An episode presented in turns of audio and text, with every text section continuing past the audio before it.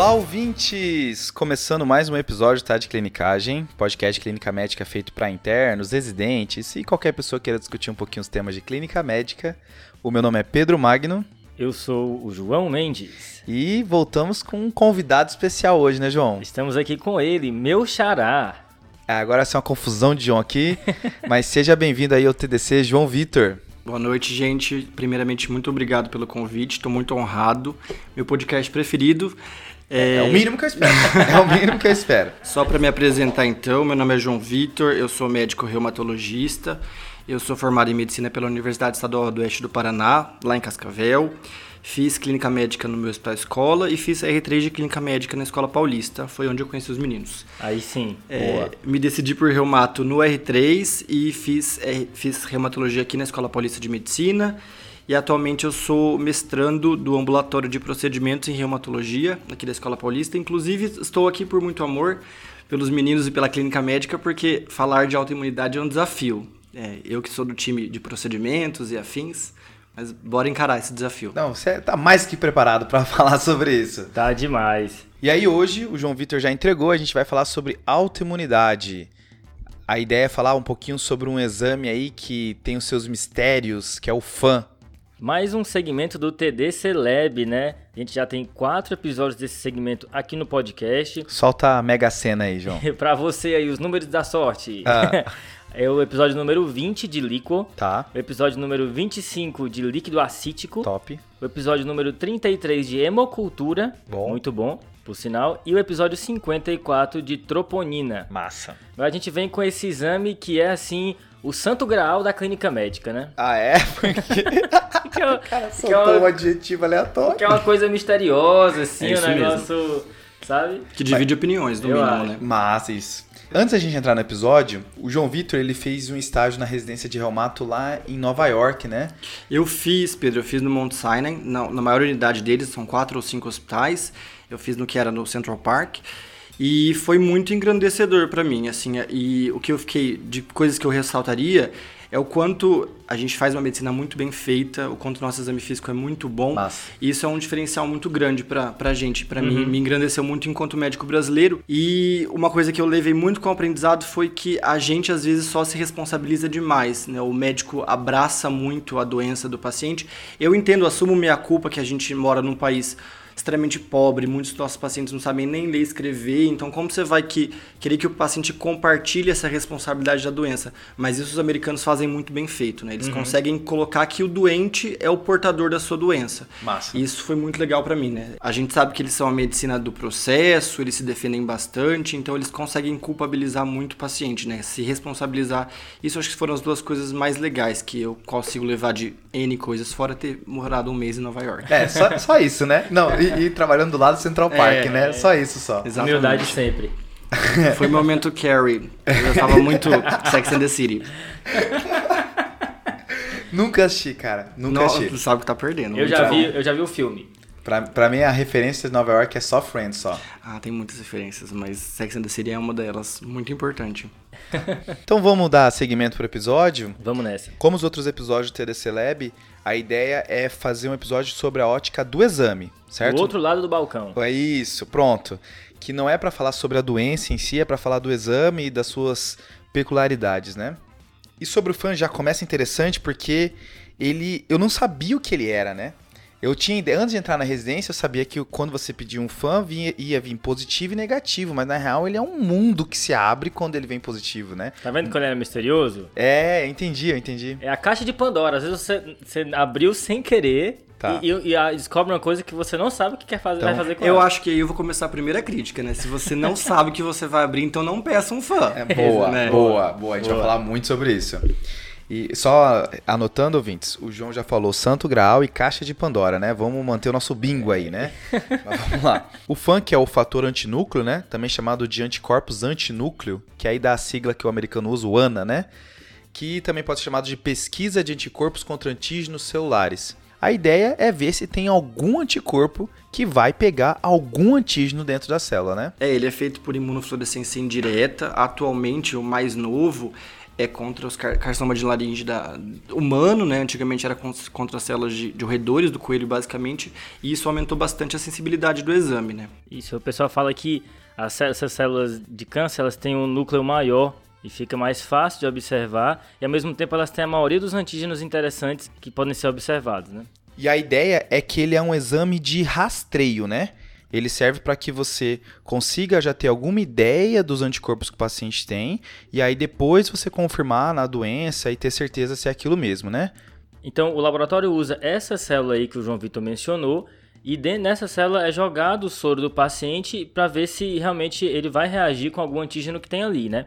Se isso der positivo, se essa reação de fato ocorrer e na imunofluorescência for observado, ele vai diluir o soro do paciente e jogar de novo.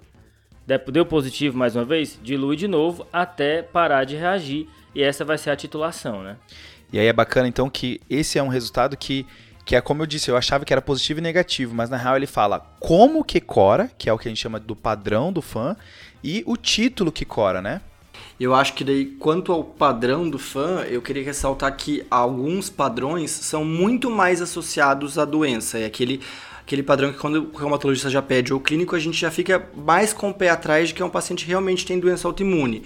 Isso aí é uma lista enorme, né? Tem 29 padrões de fã, né? Isso, são 29. Inclusive, para o laboratório ser credenciado, ele tem que fazer pelo menos 11 para ser um laboratório básico e 22 para ser considerado expert, né? Desses 29 padrões.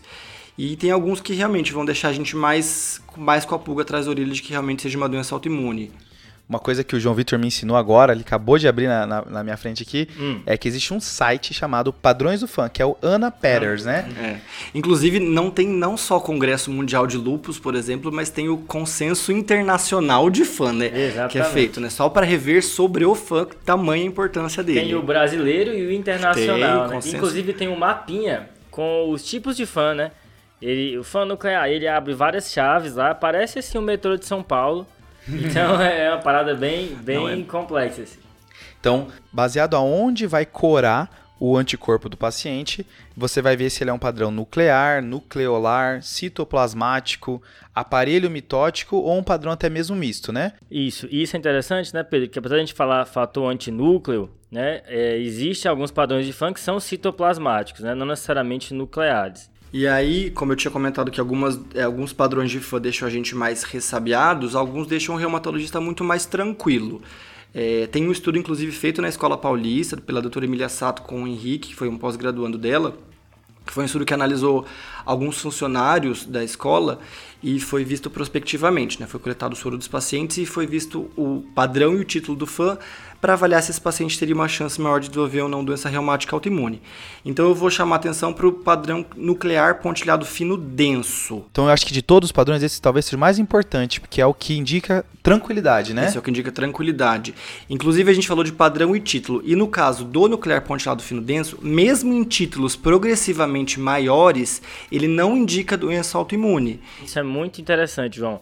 Nesse trabalho, é, o pontilhado fino denso foi presente somente nos pacientes saudáveis. Não é que ele é mais nos saudáveis. Nesse estudo aqui, ele foi só, somente nos saudáveis. Inclusive, uma coisa muito importante que você falou agora é o, é o padrão mais encontrado na população saudável. Mas se a gente, de forma aleatória, conseguisse dosar todas soro, as sorologias dos pacientes do, do, mundo, a gente teria 8% da população com FA positivo. E aí a maioria deles vai ser nuclear pontilhado fino denso. Isso. Inclusive, nesse trabalho da professora Emília, é, a gente teve 13% de pessoas saudáveis com fã positivo. Então a gente pode dizer que esse é o fã do brasileiro, né? E aí, por exemplo, a gente já tem quase certeza que é um indivíduo sadio e se você tem um laboratório que consegue fazer é, mais anticorpos e você tem esse recurso, se você solicita o anti-LEDGF, que é o P75, a positividade dele aí praticamente nos dá maior certeza que é um indivíduo que é saudável. Só queria contar uma história sobre esse padrão, tá? Hum. Que até para os nossos ouvintes que acham que, ah, putz, um episódio de fã, um episódio muito específico, né?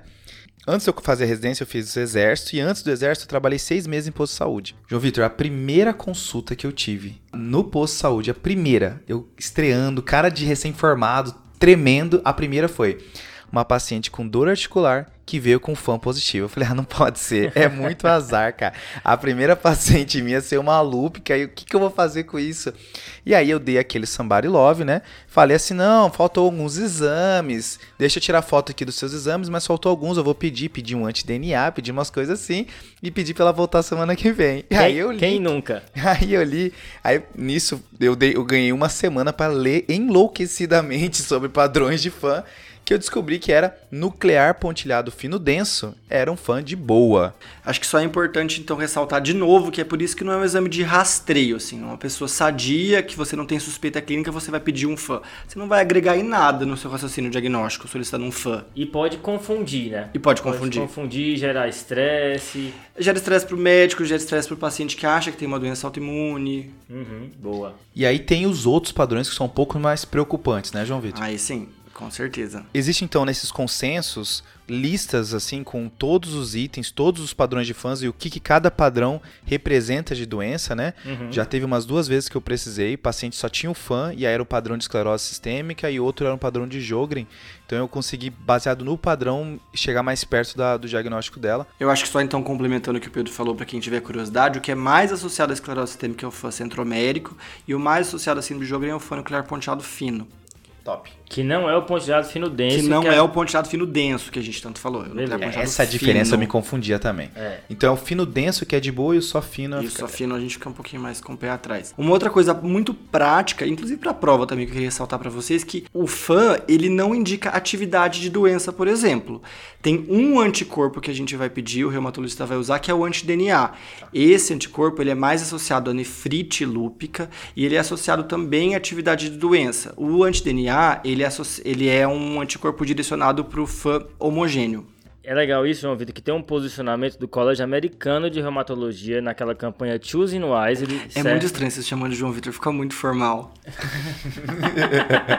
é porque é, vai ficar doideira aqui os é, João. É, João Vitor. Mas então tem um Parece tão bravo comigo. uma interconsulta assim, né? É. Tava com raiva. Tem um posicionamento do Colégio Americano de Reumatologia da, naquela campanha Choosing Wiser, que a gente já citou algumas vezes aqui, de 2013, que eles falam enfaticamente não precisa repetir FAM em lupus ou artrite idiopática juvenil, uma vez que veio positivo você deu o diagnóstico fazendo essa ressalva do anti-DNA, que é um anticorpo específico que você acabou de falar. Eu acho então, já que você citou essa doença, você falou da, da artrite idiopática juvenil, aí é uma outra preocupação quanto ao fã nessa positividade, que é o olho. Atenção pediatra, se alguém ouve o podcast, o pacientes com artrite idiopática juvenil com FA positivo são as meninas, principalmente, são aquelas que mais têm chance de fazer o VIT. É aquela que tem que fazer o rastreio oftalmológico mesmo que assintomático. Ah, essa informação é massa, massa, massa. Essa informação é massa. E é como fã, é uma coisa que o técnico ele vai olhar e vai interpretar o fã, vai ver se ele é um padrão mais nuclear, mais citoplasmático. Isso pode ter uma mudança, uma diferença entre laboratórios, né? Inclusive, quando chega pra gente um fã que não bate muito com a clínica do paciente, a gente acaba refazendo um laboratório que a gente confia mais, né? Que a gente espera mais que seja associado a essa doença. Top. Massa. Outra coisa que é interessante avaliar também no fã é, além do padrão, a titulação, né? que é basicamente quantas vezes foi positivo, mais ou menos, aquele fã, né? Os novos critérios classificatórios de lupus do EULAR, né? Inclusive o fã agora é critério obrigatório de entrada, é, pelo menos 1 para 80 para a gente considerar né, como positivo. E geralmente, quanto mais positivo, mais, maior a chance é associada à doença reumática autoimune. Boa. E sobre titularidade, nesse trabalho que a gente já comentou, títulos de 1 para 80, 1 para 160 foram associados com quadros mais benignos, pessoas saudáveis, com titularidades mais altas, associados com quadros de doença reumatológica subjacente. No estudo tem até aquela curva ROC, né? Olha só. Que é para você ter o melhor padrão de acurácia do exame para ver se o qual é o melhor ponto, né? Então ficou uhum. entre 1 um, um, um para 80, 1 para 160, né? Boa, outra coisa que você tem que avaliar aí no resultado do FAM. Então, são duas condições que falam a favor de uma coisa benigna, de uma coisa não relacionada à doença, uhum. que é o padrão nuclear pontilhado fino denso em qualquer título uhum. e os outros padrões em títulos baixos. Perfeito. Boa. Então, do exame, então, acho que é importante ressaltar então os padrões dos títulos. E no padrão, pessoal, são vários. Acho que tem alguns que até o João Vitor já tem decorado, mas para quem não tá, para quem não vê isso mais frequentemente, o importante é saber aonde procurar. Vê um padrão, olha numa tabela e vê o que, que aquilo significa. Isso. O UpToDate tem essa tabela atualizada. Esse site que o João Vitor mencionou, o Ana Patterns, né? O padrões de Ana em inglês é, também ajuda. E tem uma referência também de 2018 que tem descrito quase todos os padrões de fã, exceto o número 29, que foi descrito recentemente, que vale a pena conferir. A gente vai deixar aqui o link nas referências. Então ainda estão descobrindo o fã ainda. Exatamente. Tem esse rolê ainda, então. Eu falei que é o Santo Grau, rapaz. Tá bem. Acho que agora a gente vai tentar fazer uma relação do exame com as condições clínicas que corresponde, né? Tô triste que até agora ninguém fez a piada de que é fã desse exame. Cara. Na verdade, é o menininha, eu sou seu fã. É mais que isso. é. a música, cara, pagode, ô menininha, eu sou seu Inclusive, fã. inclusive de, quem, de quem é menino, eu sou seu fã? É molejo. Acho que ia falar. Molejo. Molejão? Molejão. Molejão, né? É o danço Molejo. contigo até de manhã. Exatamente, a dança da vassoura para os nossos ouvintes aí, fazendo parte da playlist TDC no, no Spotify, se alguém quiser fazer, é Barão da Pisadinha e Molejão. É Tim uma das Maia. músicas do Tim Maia, já teve Tim Maia, já teve o forró do. Forró Da Brucelose. forró da Brucelose. É uma das músicas, um dos melôs do reumatologista, junto com Se Meus Joelhos Não Doessem Mais, né? São as duas músicas do reumatologista. muito boa, muito boa. É, é, é, então, essa é uma música, né? Se, como é que é? Se meus joelhos não doessem É mais. verdade. O Rapa. Ah, um abraço pro Rapo aí. E, então vamos lá. Então acho que agora a gente vai tentar falar um pouco do fã nas doenças, né? E aí acho que a gente tem que começar com a especialidade mais relacionada ao fã, que é reumato, né? Acho que sim, né? São... Lembrando então, assim, quando a gente pensa em FUG, a primeira doença que vem na nossa cabeça é lúpus eritematoso sistêmico. Ele.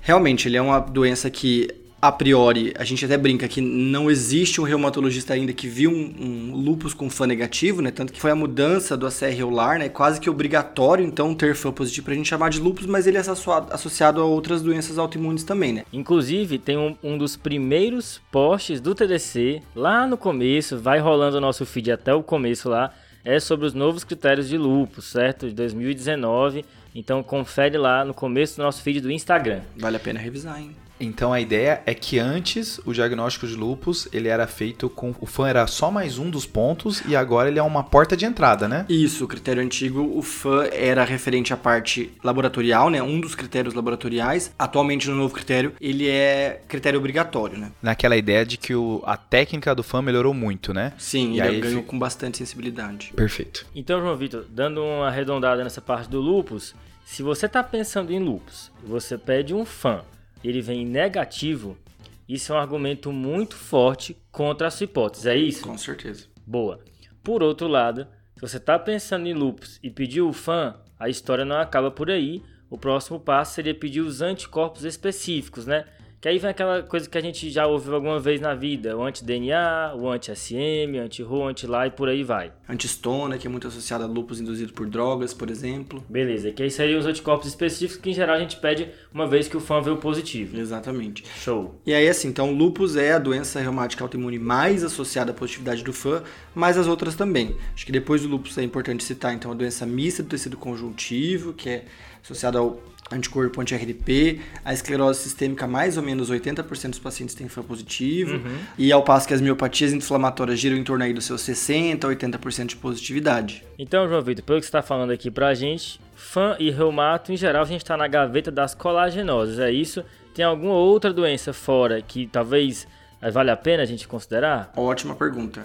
Artrite reumatoide também, em torno dos seus 40% a 60% podem cursar com fã positivo. E aí, só uma curiosidade para quem gosta um pouquinho já do mundo da imunologia e da reumato. Essas pacientes que vêm com fã positivo, né, que a gente consegue caracterizar elas como artrite reumatoide, são essas pacientes que a gente vai ter um cuidado de não usar o anti-TNF. Os anti-TNF foram as drogas que revolucionaram o curso da reumatologia, para- fizeram as mulheres pararem de formar suas mãos. Então, quando você pega uma R e tem um fã positivo, você tem que ficar de olho, então, porque o anti-TNF é uma das causas de fã positivo, uma das causas de lúpus induzido por drogas. Acho massa ressaltar ainda na parte da reumato que o fã também é muito útil no fenômeno de Raynaud, né? Que a maior parte das pessoas, quando tem fenômeno de Raynaud, vai, ser, vai ter só doença de Raynaud, que não, tem, não é uma doença sistêmica, vai se comportar só com o fenômeno, né? E aí, então, existe um ponto de dúvida. Quando que um Raynaud é primário, é só aquilo, ou Que é a ele- doença de Raynaud, no caso. Isso, e quando ele é secundário, ele é secundário a alguma outra doença da reumato. E o fã pode ajudar. Porque o FAN, quando ele vem positivo, ele aumenta a chance desse paciente progredir para uma doença sistêmica. Os pacientes que têm doença de Raynaud com FAN positivo, eles vão progredir de 20 a 30% para alguma doença sistêmica. Uhum. E os que têm FAN negativo vão, vão progredir 7%. Né? Então é uma, um, é uma mudança de curso da doença bem importante. Né? E aí, então, a outra coisa nesse paciente que o Pedro comentou, que a gente quer fazer diferenciação do fenômeno de Raynaud, a investigação complementar se dá também com a capilaroscopia periungueal. Beleza, então até agora a gente viu aplicações de, do FAN, né?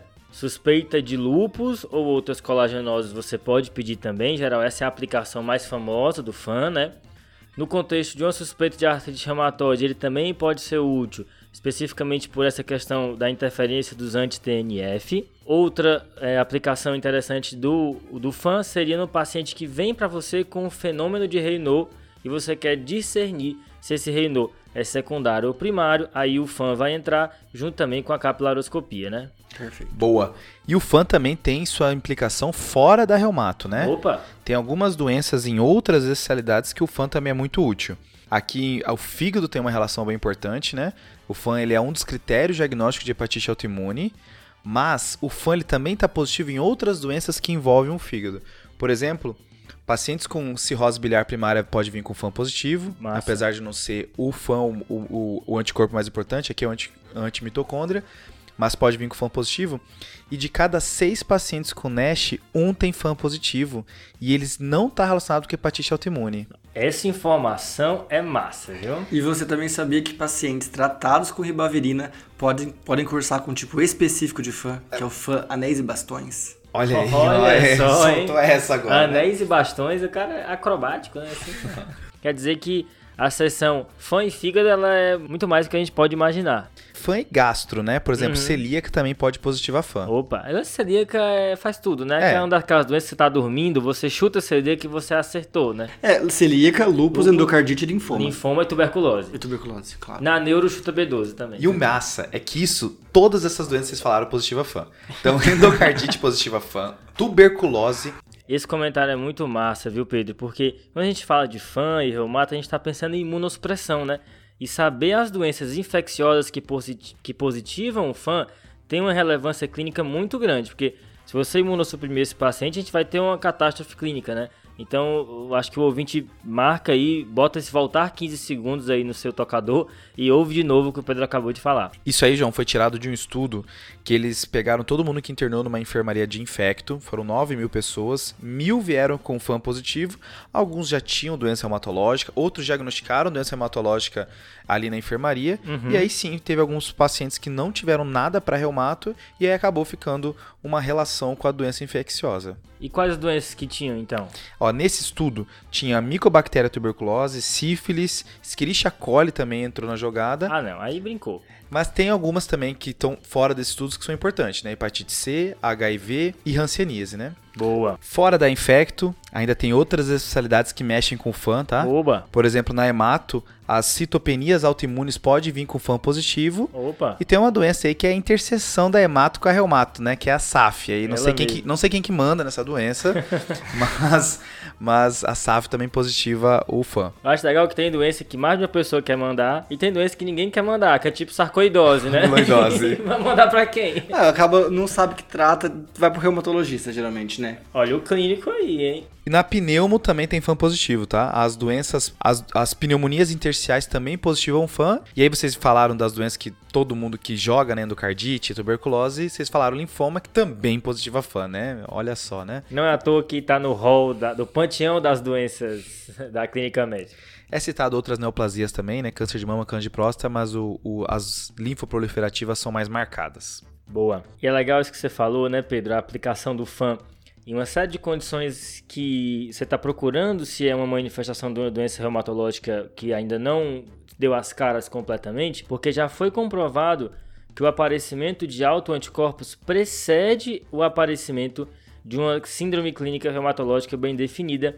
E tem alguns trabalhos que viram isso. Tem um bem legal de 2003 do New England, em que eles pegaram um banco sorológico de pacientes das Forças Armadas dos Estados Unidos viram os pacientes que desenvolveram lupus e foram lá atrás, no, nas amostras de sangue de anos atrás, ver se já tinha autoanticorpo e já tinha lá o autoanticorpo dizendo: olha, alguma coisa vai acontecer no futuro, né? Então, é, é, essa relação é bem estabelecida, a gente vai linkar esse trabalho aqui nas nossas referências. É aquela paciente que você falou, né, João? A gente, quando o paciente tem um título menor, mas é um fã, um nuclear ponteado grosso, nuclear homogêneo, é uma paciente que a gente vai nortear, ter um segmento com o reumatologista, vai olhar com, mais, com um cuidado maior.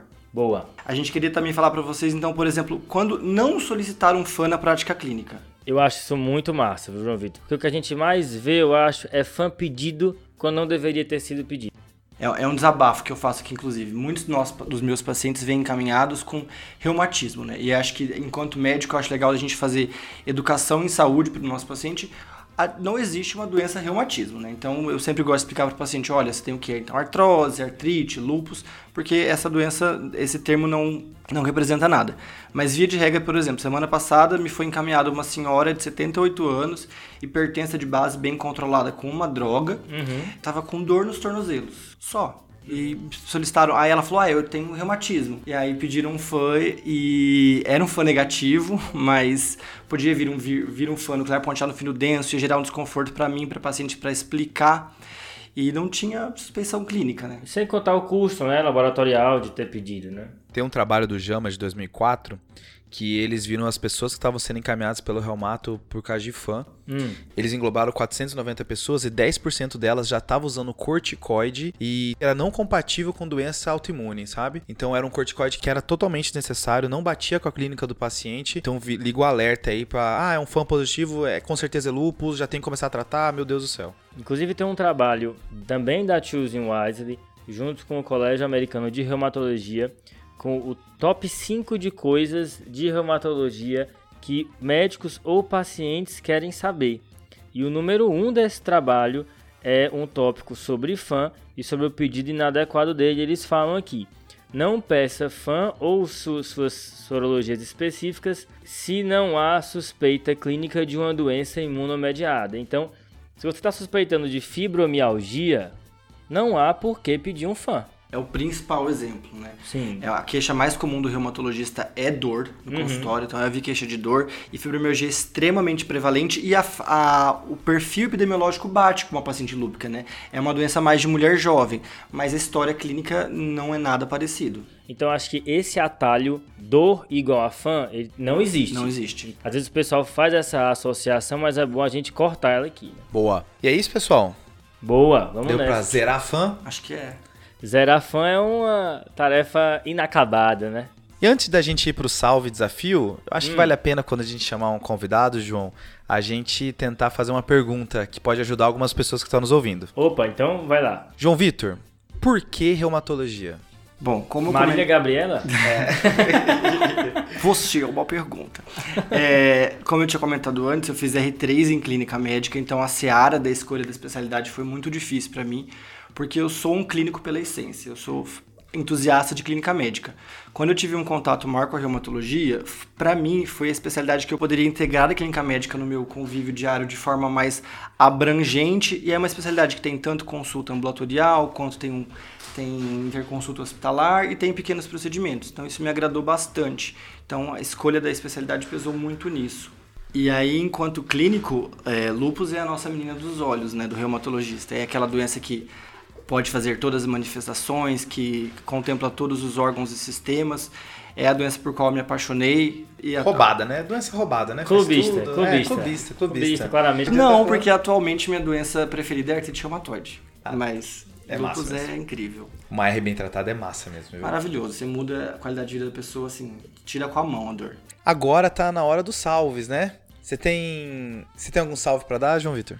Ah, Pedro, eu acho que o salve então vai para os meus colegas de. Colegas não, amigos de residência. Nós somos um grupo de sete aqui na Escola Paulista. Então, meu salve vai para Flávia, Priscila, Denise, Rívica, Pedro Matos e Pedro Pedro, que foram grandes e são grandes amigos e continuamos aí. Top. Aí um abraço nosso também pra Priscila, que foi a nossa R+, né, João? Isso, a Priscila e a... E a Rive, que é a Denise, que foram R3 de Clínica Médica Junto, e passaram com a gente. Né? Junto comigo, inclusive. A Denise que eu encontro volta e meia na UTI, né? Olha só. É, ela se intitula reumativista.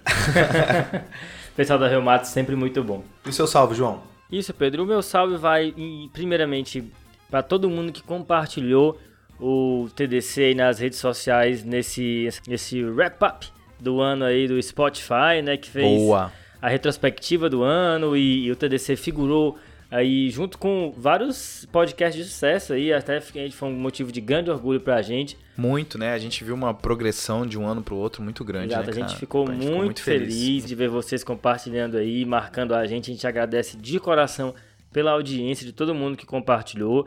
E esse novo ano TDC aí tem tudo para entregar mais conteúdo de qualidade para vocês. Top. E especificamente eu queria mandar um salve para Johanna Vitória lá do Paraná, Ô, minha conterrânea. e isso, que é uma grande ouvinte do TDC, tá? Ela já ouviu 3.874 minutos do Tá de Clinicagem. Meu Deus do céu. Quase 4 mil minutos da gente falando. Então vai um abraço, Johanna. Valeu. Abraço, Johanna. Abraço, Johanna. O meu salve vai nessa vibe também, João. Vai, vai ser pra Nadine Correia, tá? Ela tá no sétimo semestre da UFBA, né? A UFBA. Oba. Nessa retrospectiva do Spotify, ela colocou que ela assistiu 11 episódios do TDC em um único dia. Meu Ela Deus. maratonou TDC. Maratonou violentamente TDC TDC. tomando banho, TDC lavando louça, TDC passando pano. Eu, eu, assim, ó, eu tenho certeza que ela pulou os episódios que o Fred não tava. Porque o Fred, a gente já, já deixou claro aqui que é a melhor voz do TDC. Eu acho. Saudade de gravar com o Fred. Saudades, Fred. Já que ela ouviu 11 episódios, João Vitor, eu preciso fazer uma pergunta pra você. Qual é o seu episódio favorito do TDC? Olha, sem sombra de dúvida foi de Prurido. Episódio número 8. Olha só, bom. hein? Episódio fantástico que foi bom em pouco tempo. Eu acho que é o. Ideal, minhas- né? É. E o desafio da semana passada, João? Então, o desafio da semana passada era um desafio em que você estava auscultando o paciente investigando síncope, né? Você auscultava um sopro que parecia de, de estenose aórtica, mas aí o paciente levantava e o sopro aumentava, né? Teve alguns amigos nossos do INCO que responderam, só que eu vou desconsiderar, porque Lógico, é covardia, lógico. a Letícia Neves, o Bernardo. Mas eu queria mandar um salve para o Gabriel Cali, da FAMERP, e para o Pedro Cuxminda, de Santa Catarina, que responderam o desafio. A resposta é cardiomiopatia hipertrófica, que gera um sopro semelhante ao de estenose aórtica, mas costuma responder de maneira paradoxal às manobras. Então, as coisas que costumam diminuir o sopro de estenose aórtica aumentam o da cardiopatia hipertrófica e as coisas que aumentam da estenose aórtica diminuem o da cardiopatia hipertrófica. E aí, João Vitor, a gente tem uma tradição aqui no TDC que o convidado é quem faz o desafio pra semana que vem. Olha só, hein? E aí, qual que é o desafio? Então vamos lá. Tem uma paciente de 32 anos, sexo feminino, aproximadamente 8 anos ela tinha fenômeno de Raynaud, ela evoluiu no último ano com esclerodactilia e disfagia. Tá. E ela chega no seu consultório com dispneia. Ela já traz de investigação para você um FAM, pontilhado centromérico, direcionado para o anticentrômero. O que, que você espera que seja a causa subjacente dessa dispneia? Top. Olha só, Massa, hein? Mas Foi fundo. O caminho é pelo fã, né? E, e é isso, pessoal. É, lembrar de seguir a gente no arroba Tadclinicagem no Instagram, no Twitter. Segue a gente lá também no seu agregador de podcast. Lembra de seguir a gente lá e deixar uma avaliação também pra Boa. gente pra dar, fortalecer a amizade. E É meninos, sem ser infame, eu sou fã de vocês, sempre fui, continuarei sendo e muitíssimo obrigado pelo convite, estou muito lisonjeado. A gente é que agradece o privilégio da sua presença, João. Seu nome era cotado pra participar há muito Ah, tempo muito já. obrigado. Muito, muito muito obrigado. tempo. Valeu demais. Valeu, obrigado, viu, João Vitor? Valeu, valeu, Valeu, falou, falou, falou, falou, falou, falou. Esse podcast tem como objetivo educação médica. Não utilize como recomendação. Para isso, procure o seu médico.